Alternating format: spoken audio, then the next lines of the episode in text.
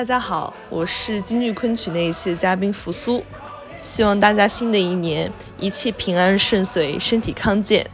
大家好，我是苏剧那一期的嘉宾温温，在这里祝大家新春新岁啊起来，把事把用东风利，兔年大吉。大家好，我是十一排十三座三十二期的嘉宾雨燕，很高兴能在二零二零年认识到十一排十三座的朋友们。新的一年，首先祝十一排十三座越办越好，也祝大家都能见到自己想见的人，健健康康，每天晚上能睡好觉。大家好，我是潮剧那一期的嘉宾小潘，在这里我想祝各位听众朋友们新春如意，万事吉祥，工作顺利，身体健康。就是祝各位听众朋友们新春如意，万事吉祥，工作顺利，身体健康。我是苏剧和四百年前的女性主义的那期嘉宾，我是宋璇表妹。希望大家在新的一年里能够如愿看上自己喜欢的演员、喜欢的剧目。不当大冤种，不当大韭菜。希望大家来年事事顺心，平安喜乐。大家好，我是三十六期嘉宾宝老师，我用南通如皋的方言给大家拜个年吧。祝大家新年快乐，来年暴富。呃，祝大家新年快乐，然后来年暴富。这应该是我们每个人都最朴实的愿望了。我是秦腔，戏迷长安立秋。值此新春佳节之际，我感觉好像可以用秦腔的传统本戏《回荆州》里的两句唱来给大家进行一个拜年，祝大家在新的一年里头呢，都可以看到自己心仪的演员和剧目。《回荆州》这出戏在京剧里头就是龙凤呈祥，那么在秦腔版里头，诸葛亮本身会有一段很长的欢音慢板唱段，这个唱段的最后两句恰好提到了春节。但是它是叫元旦哦，元旦指就是咱们的春节，所以呢是很应景的。今本是元旦节，祖公盼乐家孝忠，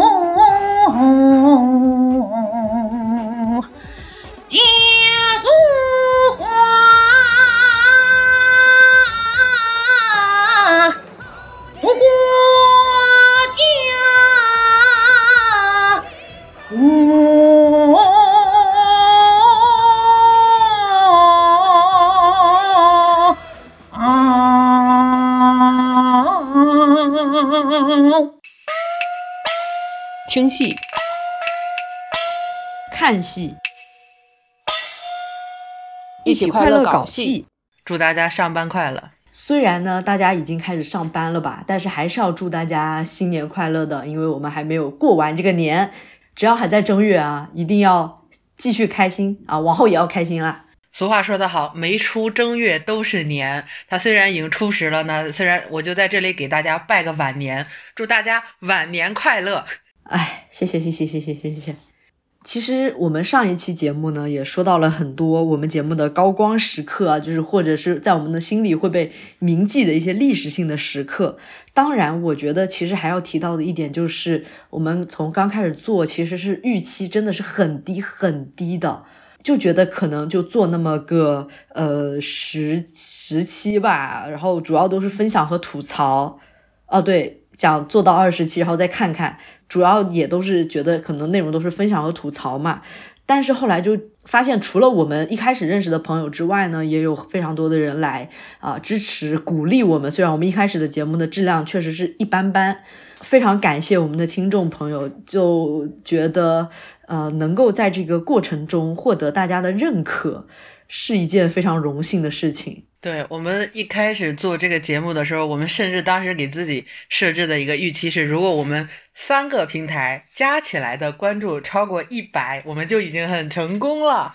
就很开心了，就就是这样的一个预期，就是完全没有预期的预期。当时就是导诊老师就是说，我们应该就是做二十期就没有了，因为我们之前录制的时候是没有过任何打算，或者是你后面要做什么。我们之前有录过很，就是列过很多东西。呃，后面就发现，呃，跟我们之前列的东西有，也有的还在做，也有的就已经觉得没有必要，就已经放掉掉了，但是多数我们那些列出来的还在继续努力要把它录出来，呃，这个还是挺神奇的。就是其实录第一次豫剧和曲剧的那个剧种分享的时候，当时其实没有什么感觉，真正的让我们就是跳到剧种的这个呃这个环节里边是录到潮剧那一期，突然就感觉打开了，能说能聊的方向就一下子变得特别浩瀚起来了，就感觉好像。二十七是远远不够的，对，因为一开始呃就觉得是很私人的一种分享嘛，等到后来突然就变成了一个，嗯，好像这个戏曲的宇宙其实是比我们本身比我们想象的就大很多，然后如果能够把它的一部分的呃凤毛麟角拿来出，请到了解他们的人来和大家做一个分享，其实也是一件功德无量的事情。对，并且就像。苏剧那一期，我们甚至那期有多仓促呢？甚至就是我们了解到苏剧之后，就突然就说，那我们就做一期苏剧推荐吧。甚至是在录那一期之前的前三天还出现了一些问题，后面又找到了嘉宾来录这一期，并且他最后得真的是有人听了那一期去到了剧场啊！当时真的就是给我们。激动就是很激动。我们录的这些东西，我们其实不管是后面关注量变多也好，还是怎么样也好，我们始终觉得他就是一个特别小众的人，大家可能呃听听就好了。但真的有人是听了我们的节目进到剧场的时候，我们还是非常的开心的，还是依旧希望大家可以多多去剧场。其实我很。清楚啊，就是那些演员，呃，在面对自己观众的时候，可能会有非常感激的感觉。其实这种确实是因为有人来认可你、赏识你，是一种，呃，应该是一种精神上的连接、精神上的沟通吧。所以，就像有我们的听众朋友们给到一开始给到我们反馈的时候，其实我们是很意外、很惊喜的，尤其是那些我们。并不认识，一开始并不认识的朋友们来回应我们，到后来有越来越多的呃朋友，包括有一些是嗯对戏曲没有什么了解的朋友，觉得听了也很开心。那这个情况下，我们就觉得嗯，确实他是做到了，呃，这个节目我们花了这么多时间去做，确实是有意义的。还有还有一点啊，就是提到前面也提到了，是呃我们这些嘉宾朋友。真的是，到后来我们是有一些时候会在录完节目啊，或者是平时晚上的时候进行一些赛博围炉活动，然后大家一起聊到半夜。那这个就是虽然我们和大家基本上都没有见过面，就和这些嘉宾们，我们也是网络的这个缘分一线牵吧，然后认识的。就发现，虽然大家啊，这个学历各不相同，然后地域各不相同，呃，并且喜欢的剧种其实也对，也各不相同，但是大家在一起聊的也都很开心。对我有一次就是在我们群里聊天的时候，呃，关于《白兔记》，我就说啊，《白兔记》的那个九面会，潮剧的我也看了，湘剧的我也看了，哦，我还给他们。呃，撺掇了一下，让他俩就是潮剧的嘉宾小潘同学和湘剧的嘉宾，呃，那个刘老师，让他俩各自去听了对方剧种的，他们之间也有了反馈，也有了这种剧种跨剧种的一种一些交流，戏迷之间的交流。哦，我依旧会觉得这是一件在赛博宇宙非常快乐的事情。对，我觉得我有必要朗读一下，就是之前和尤老师录完湘剧那一期，然后大家一起聊天聊到一两点吧，那个时候写的一条微博。点录音之前呢，我开了一瓶半甜白，内容差不多说完后呢，就咱们呢 快点结尾吧，不然我要喝醉了。就其实我是可以在控制这个在微醺状态下声音稳定如常，但是确实是有那么一点点。醉的感觉吧，然后这个时候呢，就陆陆续续呢也和阿直，然后尤老师看山一起断断续续聊到了凌晨的一点钟，从 尤老师的美女健身教练啊聊到了他被算了，这个这个这个这个过啊，还有从看山虚弱的病体聊到了他想去摸摸看卖这么贵的 CK 内裤到底是什么手感啊。从我搂看山很合适聊到了阿直的摇滚妇女造型，几个小时呢，我们保持着默默傻笑和夹杂大声爆笑的美好状态。虽然躺在床上啊，酒也没有继续喝了，但是那个氛围就像是大家在天台席地而坐，被蚊子咬着啊，谈天说地，彻夜不眠的夜晚，非常的玄妙，就像身边的朋友一样。网络一线牵，相逢即是缘。我觉得我二零二三年至少是会见到我们节目的嘉宾。我我我列一个预期吧，我觉得我至少要见到三个啊！我还以为你还要细数一下呢。小目标，小目标。其实二零二二年这一年确实是蛮辛苦的。我们这儿年初封，年底封，中间断断续续的上班，再加上我的工作的变动。呃，还有一些公司他们一些莫名其妙的操作，导致我今年好像一直都在找工作，一直都在失业。那电台呢，给了我很大的一个精神上的安慰，就真的是我即使是再怎么样，我还想，嗯，我我们的节目还是要继续做下去的，我们还是要认真对待的。就像张慧老师说的一样，呃，有一个精神上的寄托，所以是很很快乐的事情。播客这个形式还是打开了我。呃，关于这个世界更多的认知的一些小的口子吧，让我可以钻进去，然后一探究竟。呃，做这个东西之后，我发现自己变得开阔了，不像以前就会比较狭隘的去认知一些东西，呃，会更加开放的去包容一些事情，让我自己感觉也挺好的。但是有一点哈，就是。我没有，我们从来没有，就是说特别的去找学历高的，或者是学哪个专业的。对对对。但莫名其妙接到的这接触到的这些人，就是我们两个主播就成了学历洼地。他们不是什么硕士，就是什么博士，很气人哈。然后和他们聊的时候，就有的时候会发现自己的语言其实是很贫瘠的。他们真的懂很多，会很多。还有一点我是印象比较深刻的，因为在和我们那个梨园系的。杜冰莹小姐姐录的那一天，正好是她的生日，她就也不告也不和我说那是她的生日，然后他们要出去吃饭什么的，然后她就急匆匆的一直在赶时间，等到后来啊，就是正好聊到是她的生日，等到我们录完了之后，结束了录音之后，我们大家一起给她唱生日歌啊，那个感觉也是非常的奇妙，虽然不是我过生日，对，有机会要去现场去看一下杜冰莹小姐姐。那我们接下来就直接播放一下杜冰莹小姐姐给我们录的一个回访吧。新年好，新年好，新的一年，冰莹在这里恭祝大家新春快乐，贪大钱，起大厝，娶水窝，嫁好昂，诸事皆宜，百无禁忌，闲到要命，富到流油。愿我们的二零二三年万事尽可期待。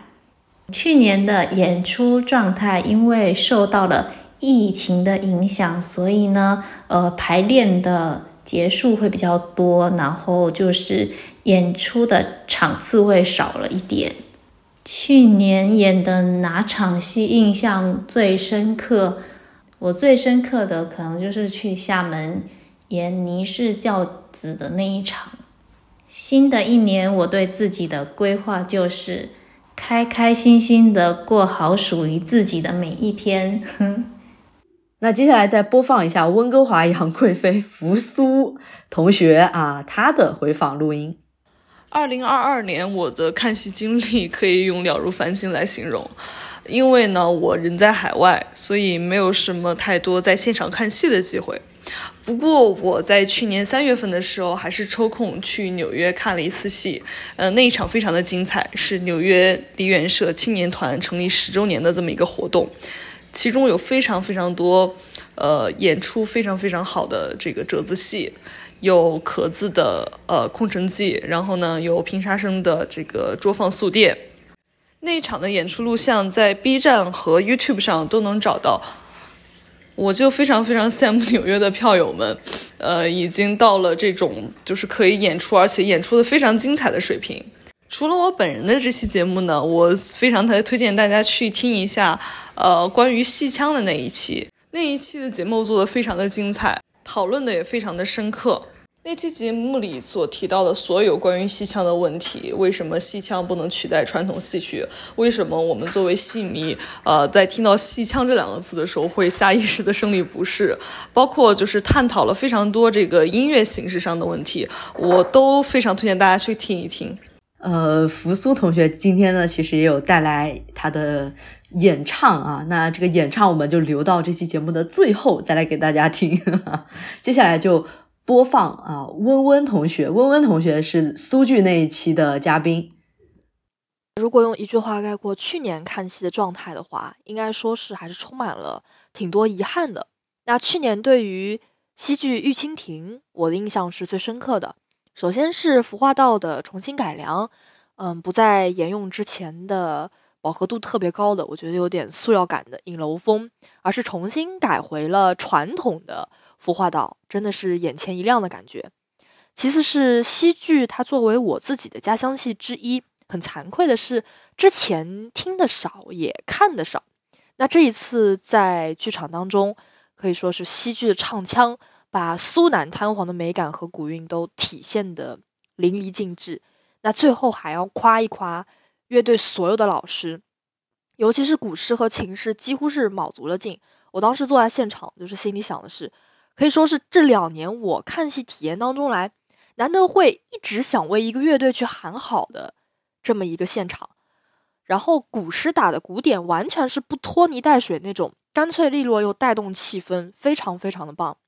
我虽然是苏剧那一期的嘉宾，但是我最最最推荐大家一定要去听一下绿老师秦腔的那一期，太震撼了，真的可以说是符合了标题“人类高质量戏迷当之无愧”。既然又提到了绿老师，直接把绿老师本绿请请上来，而且绿老师本绿呢也是有演唱的啊，这演唱肯定得让他唱啊，来，绿老师上。在刚过去的二零二二年中，我走入剧场的次数其实并不多，因为本人牵扯到一个工作还有城市的切换，所以确实没有呃太多的时间和精力再去看戏。可是呢，在年初有一场戏给我的印象还是很深刻的，那是在我离开北京前观看的一个武戏展演。那么台上上演的三者武戏分别是北京京剧院于勇的《丧巴丘》，邵慕寒的《秦琼观阵》和曹阳阳的《盗银狐》。但是台上发生的一切，并没有当天我进入大兴剧院看到的一张海报给我留下更深刻的印象。那么那张海报又有什么神奇之处呢？那是来自于中国评剧院的一个演出预告。它上面标注的剧目是《无双传》，《无双传》呢是辛凤霞老师也曾经参演过的一个剧目。那么它的故事是来自于唐传奇的一部短篇小说。我的家乡是陕西西安，陕西则以出土文物而著称。在陕西众多的出土文物中，金银器这一类，论造型最有想象力，做工最为精致。当属西安城郊的何家村金银器，就有历史学者曾经根据《无双传》的原始文本的这篇唐传奇小说进行了一个考据。他认为，从时间和地点上进行匹配的话，何家村金银器的主人很有可能就是《无双传》女主的父亲。所以，这是一场超越了时空的羁绊。来自我家乡的唐朝的最为著名的金银器的文物，与近代才创编的一出评剧有了某种很奇妙的连结，这是一种有点有意思的体验。那么，在十一排十三座今年非常精彩的各期节目中，我个人是很推荐大家去听《不幸被小宇宙腰斩》的第三十二期。戏曲小剧种生存现状。那么，推荐这期的第一个原因，当然是因为嘉宾小雨燕同学，他本身有一些深刻的思考，并且他作为工作人员以及演员都参与到了小剧种剧目的演出和编排中，所以会有一些宝贵的临场经验与我们分享。第二个原因，则是我本人对各地的小剧种都有一种迫切焦急的心情。众所周知，戏曲的大环境是日薄西山，但是相比之下，小剧种的湮灭速度会比大剧种要来得更快一些。这也并不是近代才发生的事情，从古到今，类似于社会尔达尔文主义优胜劣汰的这么一种规律呢，小剧种一直面临着一种比较危险的境地。在一个地某种一个地域里头呢，它一定会有一个无论是资源还是。呃，名气都占有绝对优势的大剧种，它在不断的吸收同地区的小剧种的音乐表演和剧目上的特点为自己所用，让这种落差会变得越来越大。所以呢，从古到今，小剧种都是一直在面临着一种很无奈的境地，它要么被同化，要么就消失不见。嗯，所以呢，我个人呢是想借这期节目来呼吁大家，如果有余力的话，可以呢来稍微关心一下自己身边或者其他地方的小剧种的艺术本身，它的艺术形态有可能是粗糙的、原始的、行当不齐全、乐器廉价的，但是呢，无论如何，它都是一个精致的。优雅的、完美的大剧种所走过的路径的见证，以及一个地区的民俗的痕迹。那么作为结尾呢，我想演唱陕西关中东部的一个小剧种，叫晚晚腔一个唱段。它的剧目叫做《金晚钗》，这一折是它的最后一折，叫《云头送子》。这个唱段的有趣之处在于。它的奇数小节是以六拍为一个小节，而偶数小节是以五拍为一个小节。这个不要说是在戏曲音乐里头，即便放眼全世界的世界音乐呢，这也是一个奇妙的节奏型的安排。所以呢，如果感兴趣的同学们可以呢，随着我一起来数一下这个拍子啊。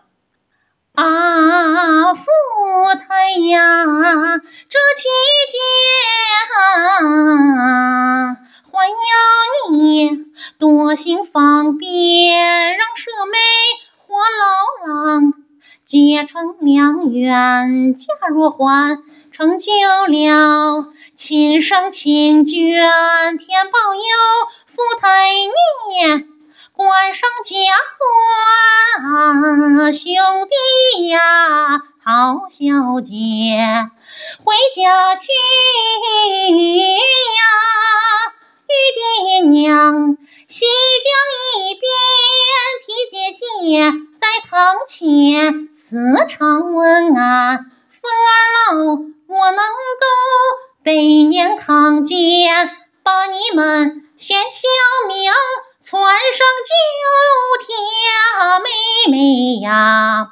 凑只凑呀，外甥郎周岁未满，抱怀中还要你家音相连，五娘儿还要你领娘观看，莫让我在下山心怀不安。老郎夫呀，子儿到下山不久分娩，可惜得连自家四个英男，小冤家命言儿学名饥寒，到后来还要你多把心担，将孩儿交与你好好照管。别总为崔小云上了九天。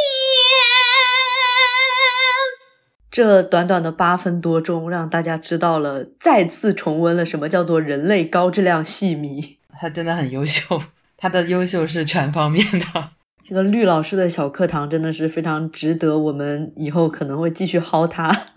上一期的时候，其实我们也说到了啊，关于做这个节目中间遇到了非常多的技术问题。其实我觉得做节目最大的问题，可能还是一个时间精力上的安排吧。因为这个节目最大的成本就是我们两个人的时间。我们刚开始做的时候，是我在准备毕业，指老师被封在家里，我们是相对时间比较充裕的。等到后来呢，我毕了业啊，找到了工作。啊，工作也相对比较忙，再加上指老师这个封一下不封一下，然后又也找工作啊，然后又找到了工作，这个周更的状态其实是比较难维持。中间我们几度是有一些非常危险的，呃，其实也断过了，也不能说一直坚持在周更，也断过，然后也有推迟过，遇到了种种的问题。对，其实我们在做到第十一期，就是张慧老师那期。当时就被时间压力压到了，因为周二要播，我们是周日晚上下午录的，我就是周日的晚上、周一的晚上、周周一的中午，呃，强行的把它赶了出来。就很当时就觉得压力很大。但是当时我们又在想，这次只是突发意外，之后我们合理安排好时间就没问题的。但是那我们即使是录完，它剪辑是需要很长时间的。虽然我们好像好像听起来没有怎么剪，但这个后期处理还是比较麻烦的，还是很繁琐的啊！一期剪下来真的是很难很难，时间很长，所以我们之后应该会做一些改变。对啊，等一下，这个改变待会儿再说啊，我还继续说一下，因为录张慧姐姐那一期呢之后，呃，我电脑还崩溃了一次，就是里面呃系统整个炸掉了，然后也经历了一些这个非常仓促的一些乱七八糟的事情，而且中间还出现过，嗯，我的苹果手机的录音机它本身自己坏了，有那个声音没有录进去，可能有人听到那个《西厢记》那边，对对对对对。就很无语，呃，其实事情是蛮多的，而且我们是所有人都是在异地的，我们每个人都有一条音轨，就和比如说大家聚在一起录，录出来一条音轨，你直接去剪它，复杂的程度应该是翻倍的。那嗯，说了这么多吧，也不是为了这个诉苦啊，还是什么。对，也不是为了卖惨和诉苦，只是为了告诉大家，我们明年啊可能会从啊周更改成每月双更，就是每个月的第一个和第三个星期二来放啊，就相当于会减轻我们基本上呃一半的压力，差不多。就是真实的想要把这个改，确实也是因为我第二次因为工作的事情就焦头烂额，当时就是断更的那一次。我们之前就已经说要不要就直接改，然后我们俩人又挣扎，又又又纠结了一下，就觉得我们既然今年一直在保持这个频率的产出，并且相对的好像很稳定，那我们就把今年保持住，然后明年我们再说是停更还是说改变一下播出形式。那录到现在呢，我们觉得停更暂时是应该停不了了，因为我们要录的人。很多要录想要录的东西，已经不是之前二十期，甚至是后面四十期的这个体量能说完的了。那我们还是要扩，就是扩到多少期再说。但是这个呃放送形式，这个放送时间，肯定这个是要改变了。就是属于一个开工没有回头箭的一个，是是是一个大动作。对。但是我还有一个很感动的是，我们中间比如说有一些迟到啊，或者是中间一些停更的，会有一些听众来微博问我：“你们还更吗？”就觉得真的有人在追哎，对，很感动。对，就真的是那种呃，看到我们那次停更，就觉得好像我们就撂挑子不干了，但也没有，因为那次我们是有录东西的，就只是就是确实是剪不出来，真的剪不出来，很麻烦。就断更那次特别好笑的，就是我们之前一下录出来了两个月的东西，但因为剪不出来，哎，我们断更了。但是也之后的节目也是争取越做越好啊，虽然要刷新那种之前的那些高光节目的这个上限吧，但是也尽量努力啊，嘉宾努力，我们其实也没什么好努力的。对，就。我 HR 努努努力，再去找一些我们感兴趣的剧种，再去和人家多聊、多接触、多认识，再认识不同的剧种的人，来来邀请他们呃更多人来分享。然后至于经常会有人问我们，哎，你们邀请方亚芬呀？我们再次说一下，我们看不上他，不是我们邀请不到，真的是我们看不上他，我们不想邀请。哎呀，算了，这个东西赶紧拉掉。我跟你讲，我们赶紧放下一位来放一下。之前哦，绿老师强烈推荐的那一期就是啊，戏曲的小剧种生存现状。我得说明一下，我们提到了那些被小宇宙腰斩的节目，并没有完全针对小宇宙这个平台的意思。这一期在小宇宙上是没有，就雨燕这一期啊，大家可以去官网或者是其他平台收听来播放小雨燕同学。概括一下自己去年的演出状态。我去年的演出状态的话，其实是很疲惫的，因为疫情原因，各种比赛和演出就经常延期或者取消，排练很久，然后到跟前的时候跟你说没有办法演，然后加上一直在封校，我整个人的情绪就很低落，很内耗，经常失眠。睡不好觉又会影响我第二天排练和演出的状态，算是一个很打击热情、很恶性循环的过程。去年哪场演出印象最深刻？应该是国庆跟着我老师去下乡演出，那七天天气都不是很好，一直在下雨。最后一天放晴了，天也很凉快。然后我们到的那个村子来看戏的人就特别多，多到我们自己带的那种板凳都不够坐了。他们很多人就自己搬个小板凳过来看戏。当时就想到了自己小时候跟着爷爷到棚子里看别人唱大戏的日子。也觉得自己做的事是一件很有意义、很有满足感、成就感的事情。聊聊自己的新年规划，嗯，其实我这个人是不太喜欢做规划的，因为，嗯，做规划基本上都完不成，然后到年底的时候又会说，哎呀，又废物了一年。所以我现在的状态就是喜欢走一步看一步，能做好自己力所能及的本职工作，我觉得就是很棒的一件事情了。雨燕同学的录音是非常的真实，非常非常的真实。我感觉我们这一次啊，这个录的每一个人都展现出了他们自己的风格，还有不同的生活状态。那我们就继续来听一下苏剧和徐渭那两期的嘉宾啊，我们的宋璇表妹同学以及黄梅戏那一期，当时是叫他海绵宝宝老师，其实后来呢，就是叫他这个。破老师啊，其实是一样的。这两位老公，老公，待会儿你听完，你再再介绍老公这个事情。先听表妹的。去年看戏的状态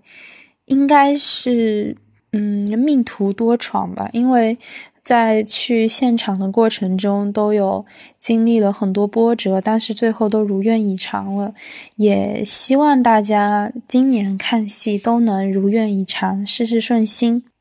去年看的印象最深刻的现场，应该还是王芳老师的《国鼎魂》的现场。这里也很推荐大家能去现场支持一下苏剧。那如果是剧目的话呢，我最喜欢的应该还是阿花和谢娘子的《庞夫索夫》的现场。推荐大家去听，嗯，长安老师的那一期节目，因为我觉得在长安老师身上。可以学到很多表达方面，包括一些知识性方面的内容，我觉得非常有趣，而且也很好的拓宽了我们的知识面。希望多多向大佬们学习。嗯，去年的看戏状态的话，由于因为我一直在准备考研，所以呃，基本上没有看过什么戏。虽然去年没看过戏，但我整个看戏生涯中。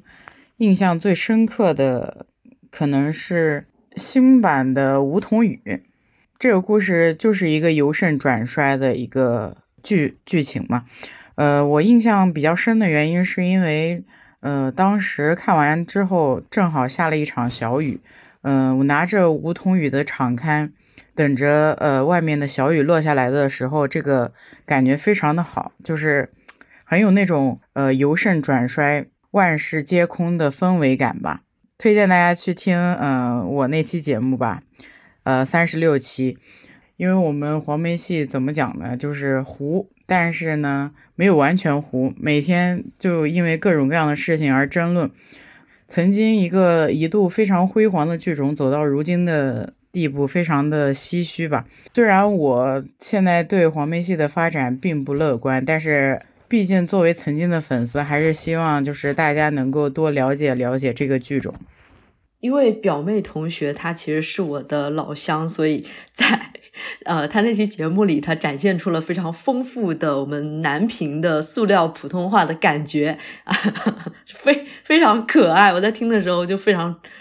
也不是出戏吧，就是觉得 这个音真的是发到了我的老家去，非常的可爱。然后另外呢，这个。黄梅戏这一期的宝老师啊，他到后来有非常多的名字，就比如说他 现在是王玉芝同学的老公，你自己来说一下吧。也不是我的老公，不只是我的老公吧？您不也天天老公老公的叫的很欢吗？怎么就成我一个人的老公了？他是我们大家的共同的老公。对，其实这就是一个梗啊，就是关于她个人的一个梗，就习惯性的会叫她老公。之前在朋友圈叫她老公，被我们的共友看见了，人家一整个大震惊。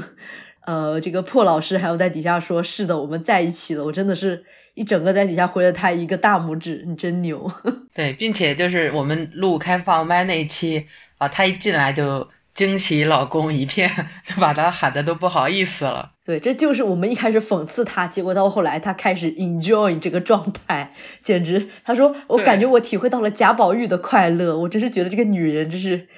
牛的，甚至我我刚刚，因为他刚刚才把这个音频发给我，我就发了他一个非常无语的表情包，他就回了我句：“怎么了？你不爱老公了吗？”你看，他已经享受这个称呼了。哎，这个女人，再次说一下，就是绿老绿老师这一期的推荐率真的蛮高的。对，接下来呢，也是要请到我们节目的。顶流女嘉宾，也就是我们上一期的时候提到的那位在剧场的厕所被人认出来的潮剧那一期的大潘同学，或者是小潘同学啊，他的录音。二零二二年呢，因为疫情和工作性质的原因，我一直都没有什么机会离身。深圳剧院这边的戏曲演出也比较少，所以二零二二年我一年当中看现场的机会只有两次。一场是六月十一号晚上在光明文化艺术中心上演的曾小敏、文汝清两位老师的粤剧《白蛇传情》，另外一场就是十二月十三号晚上，呃，方亚芬老师跟张瑞红老师在深圳戏院上演的粤剧《梁祝》。这两场现场呢，都让我有比较印象深刻的点，《白蛇传情》里面曾小敏老师扮演的白素贞。在与法海斗法的那场打戏让我看得很过瘾。对于方老师的《梁祝》，我真的只想说一句：哭灵那一折真的让我看了之后非常非常的感动。就当时全场寂静的时候啊，方老师的声音从音响里传来，我有那么一瞬间觉得自己的血液直涌上天灵盖。就当时我在现场看戏的时候啊，我没有忍住，就眼泪一直掉。口罩都哭湿的那种程度，因为我觉得方老师的表演真的很稳，太稳了，不愧是行走的 CD。二零二二年有幸能够认识这么多志同道合的戏曲朋友，嗯，非常的幸运吧，也很感谢两位主播邀请我和大家聊一聊我从小就喜欢的潮剧。十一排十三座呢，是在许多戏迷朋友的支持和喜欢下诞生跟成长的。每一期的节目都有亮点和可供大家讨论之处，每一期都值得静下心来去欣赏，所以我很难做出取舍，就希望每一期节目都能得到大家的喜欢。祝大家呢在新的一年里能够有所热爱，也衷心的希望十一排十三座能够长长久久的陪伴所有喜欢戏曲的小朋友度过开心快乐的每一天。我我想说，呃，虽然我们没有去刻意的根据内容去筛选那个顺序啊，但是这真的好适合作为最后一位嘉宾的录音啊，好奇怪，这个顺序真的是逻辑直接就顺下来，我真的是随便排的，这就是缘分吧。而且小潘同学说他十二月去看的那一场方亚芬老师的演出啊，就是他在厕所被认出来的那一次。对，对我还想说啊。到底是谁到二零二三年还没有看上方亚芬老师的《哭灵》？是谁呀？哎，我看过啊。小潘同学形容的非常的贴切，他就是在寂静的呃那个剧场里面，他完全清版的，就是呃演唱那一段儿，那完全凭声音打动台下的观众，就真的是一瞬间血液涌上天灵盖，很好听，很好听。这个只能在现场感受到。你听录音，不管你是自己录还是官方录，都不会让你有这种奇妙的、奇幻的这种现场身临其境、其境去感受艺术的这种感觉，这种水平就真的很好听。希望大家都能听到方老师在你的耳边唱这这一段，真的太好听了。方亚芬这位女士啊，是我们节目从开播以来提到的次数最多的。等到到这里了，我们都已经快要结束了这一期的时候，还要再提到她，首尾呼应。对，就确实是不想请。大家好，我是从兔年穿越过来的导诊。我要告诉大家一个好消息，我们上一期提到的那个在厕所认出了小潘同学的女生，我们找到她了，而且我们都加上了她的微信，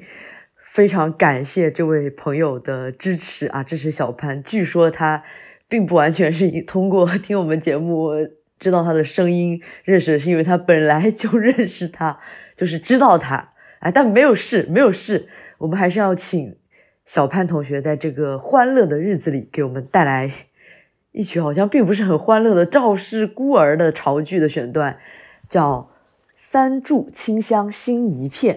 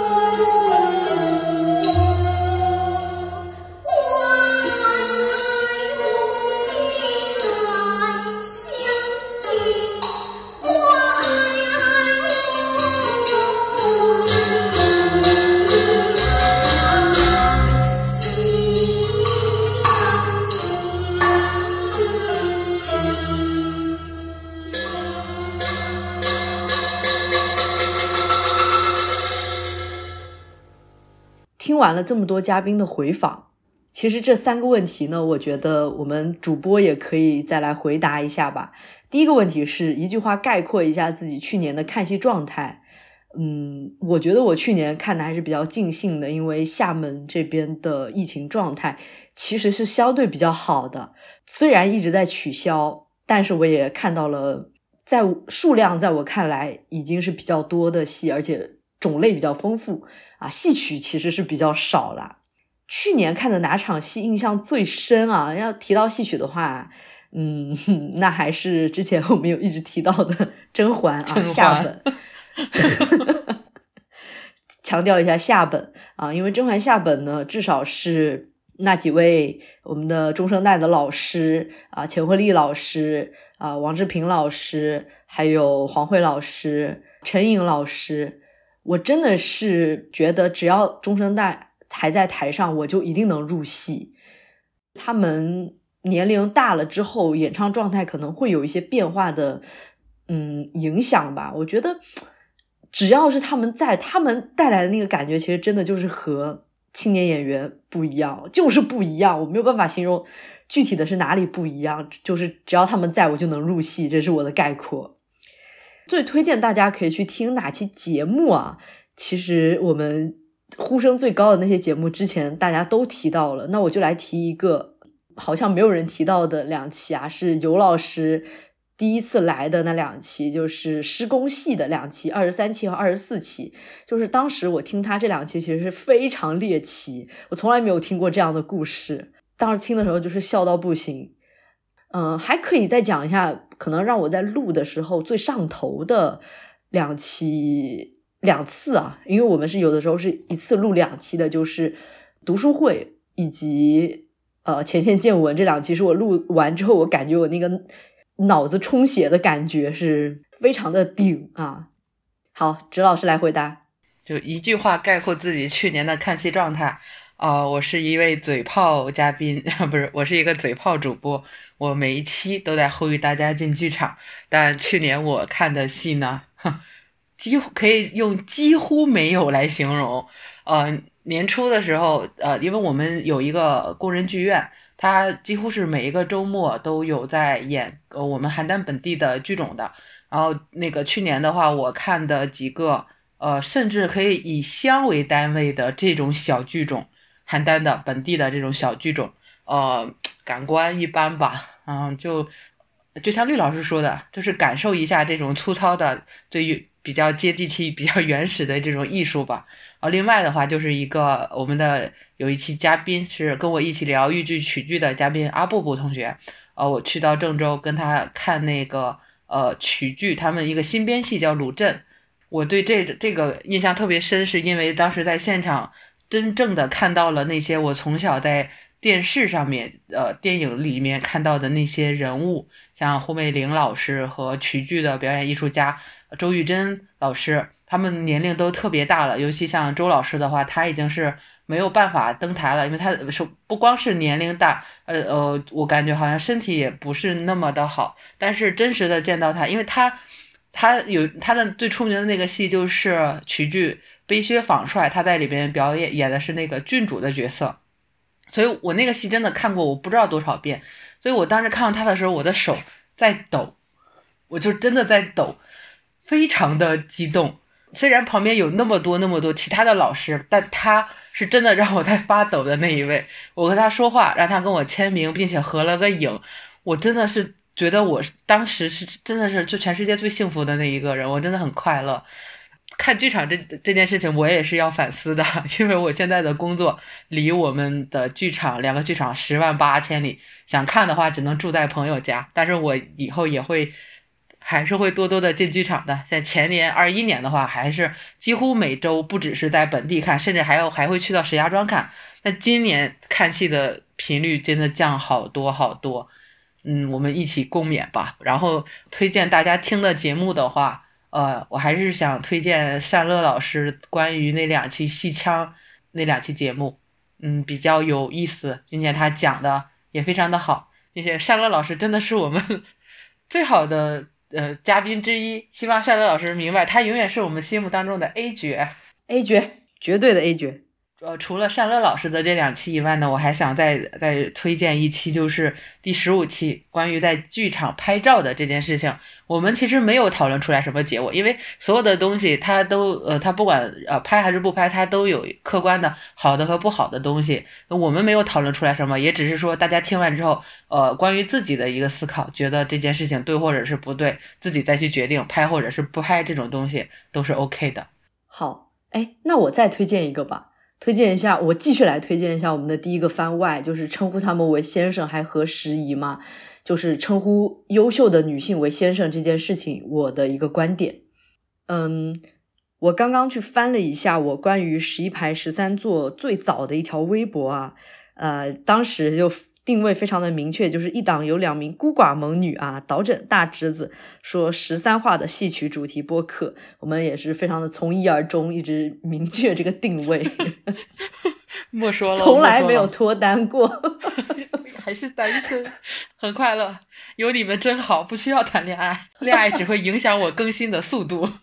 啊，也希望大家和我们一起啊，继续听戏、看戏。快乐搞戏，快乐搞戏。这一期节目的最后呢，我们就播放扶苏同学演唱的昆曲《牡丹亭》里面的《步步娇》加《醉扶归》。祝大家新年快乐，拜拜！祝大家晚年幸福，拜拜！